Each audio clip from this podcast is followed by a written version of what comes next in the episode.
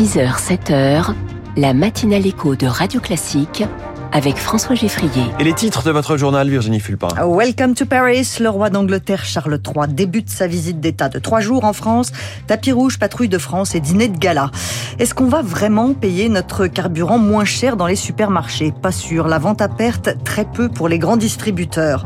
Et puis c'est un événement culturel autant que géopolitique. Le metteur en scène russe opposant à Vladimir Poutine, Kirill Serebrennikov, monte Lohengrin à l'Opéra Bastille. Après ce ce journal, les inégalités sont très largement corrigées par le système français de redistribution. L'INSEE montre que près de 6 Français sur 10 retirent davantage de bénéfices en santé, en éducation, en transport et bien sûr en prestations de toutes sortes qu'ils ne payent pour ce même système français. Le détail dans les titres de l'économie à 6h10. 6h15, le Doctolib des animaux dans la France de demain.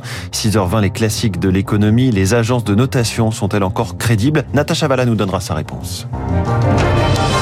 Virginie Fulpin, le roi Charles III entame aujourd'hui sa visite d'État de trois jours en France. Euh, trois jours d'apparat pour réchauffer des relations franco-britanniques distendues par le Brexit.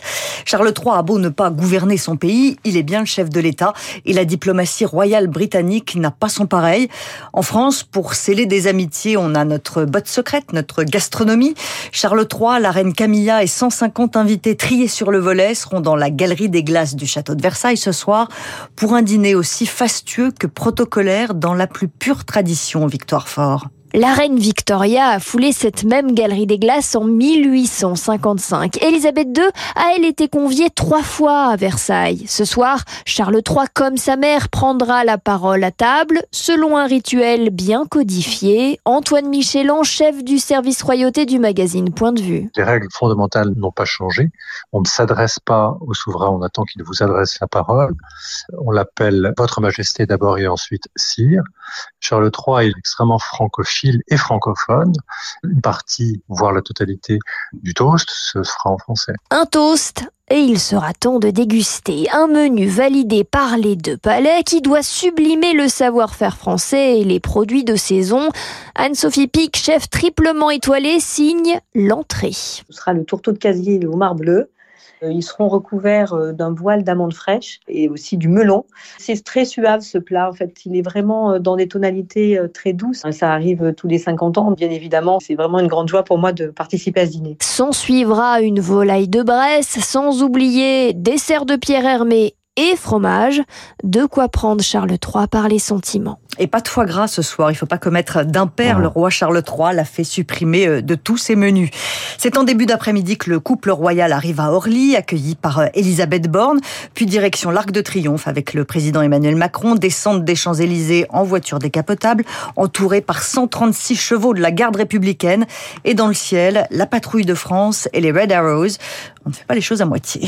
Gérald Darmanin réitère sa position de fermeté au sujet de l'immigration irrégulière. La France n'accueillera pas de migrants présents à Lampedusa. Le ministre de l'Intérieur s'est exprimé sur TF1 hier soir au lendemain de sa visite à Rome. Il a précisé qu'il fallait distinguer les migrants des réfugiés politiques. Total Energy refuse de vendre ses carburants à perte. Le groupe pétrolier gère un tiers des stations-service en France. C'est donc un nom catégorique à la proposition de la première ministre Elisabeth Borne. Et dans les supermarchés alors Les distributeurs étaient reçus à Bercy hier. Il ne faut pas rêver, Céline Cajoulis, on ne verra pas le litre de carburant baisser de 50 centimes en décembre. Sur le principe, les grands noms de la distribution aimeraient bien baisser de 10 centimes le prix du litre de carburant, sauf qu'en réalité, personne n'a les moyens de le faire, pas plus maintenant qu'en décembre prochain, à moins me confier l'un d'entre eux d'augmenter les prix en magasin pour compenser les pertes, et ça, personne ne veut le faire.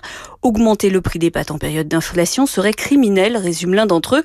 Il souligne quand même, non sans une certaine ironie, l'intention du gouvernement de réagir par une mesure exceptionnelle, la vente à perte, à une situation exceptionnelle, tout en ayant le sentiment que s'ils avaient été consultés plutôt que d'être mis devant le fait accompli, on n'aurait pas entendu des promesses de baisse de prix aussi fantaisistes et entretenu l'idée qu'on peut faire des miracles, mais ils continueront quand même de faire de temps en temps des opérations carburant à prix coûtant, même si l'impact sur la facture n'est que d'un euro pour un plein de 50 litres. Un collégien arrêté en plein cours hier à Alfortville dans le Val-de-Marne. Pendant le week-end, il avait harcelé et menacé une adolescente transgenre sur les réseaux sociaux.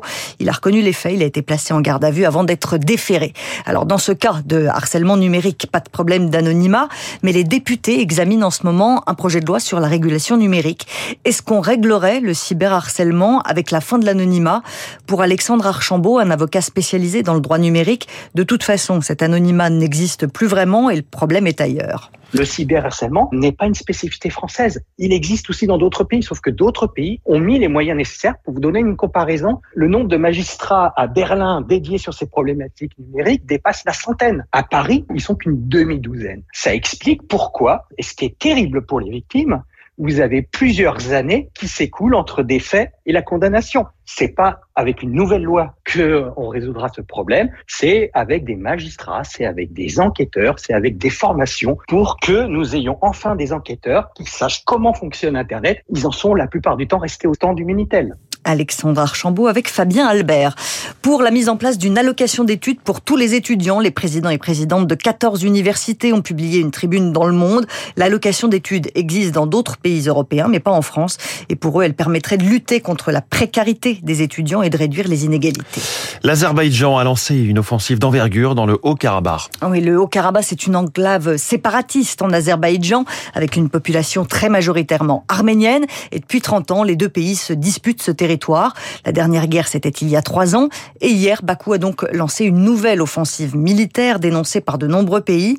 Cette escalade arrive alors que depuis plusieurs mois, l'Azerbaïdjan empêche l'aide humanitaire d'arriver dans la région. Ovanes Gevorkian est le représentant du Haut-Karabakh en France.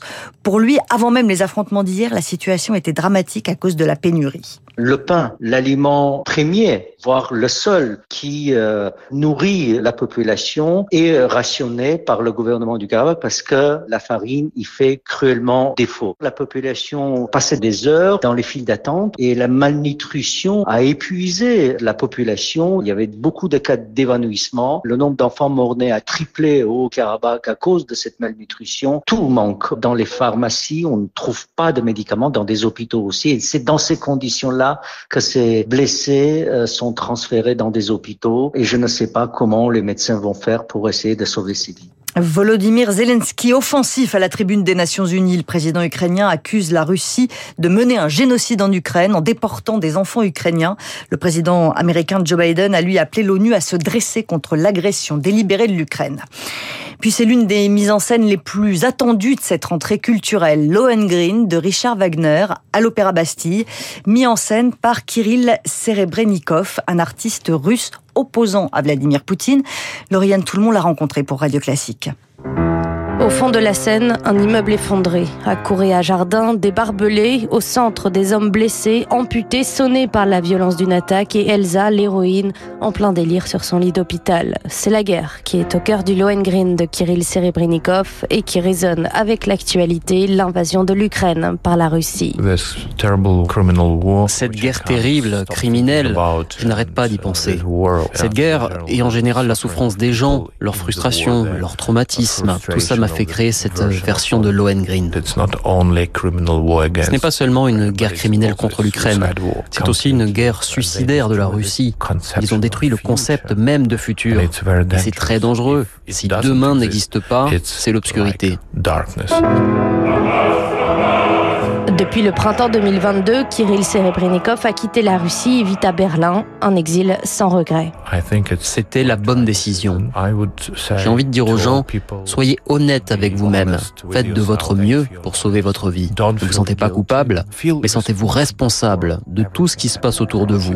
C'est ça la position de chaque artiste. Alors, euh, vivons aujourd'hui, dans le moment. Carpe diem, comme disent les gens. Hello Green, c'est à partir de samedi à l'Opéra Bastille. Juste un petit mot de football. Le Paris Saint-Germain se rassure. Victoire 2-0 contre le Borussia Dortmund pour les débuts de la Ligue des Champions. Merci Virginie Fulpin. C'était le journal de 6 heures comme quoi j'ai été médisant avec le PSG. Enfin bon, ça, n'est que le début. On va leur accorder le bénéfice du doute. La France est-elle un pays inégalitaire? Pas tant que ça, en fait. Après redistribution, 6 Français sur 10 retirent plus de bénéfices du système qu'ils ne payent. Les titres de l'économie dans un instant. Puis Hugues Salor, le PDG de Santé Vette, premier invité de cette matinale écho, la santé de nos animaux de compagnie, c'est aussi ça, la France de demain. Radio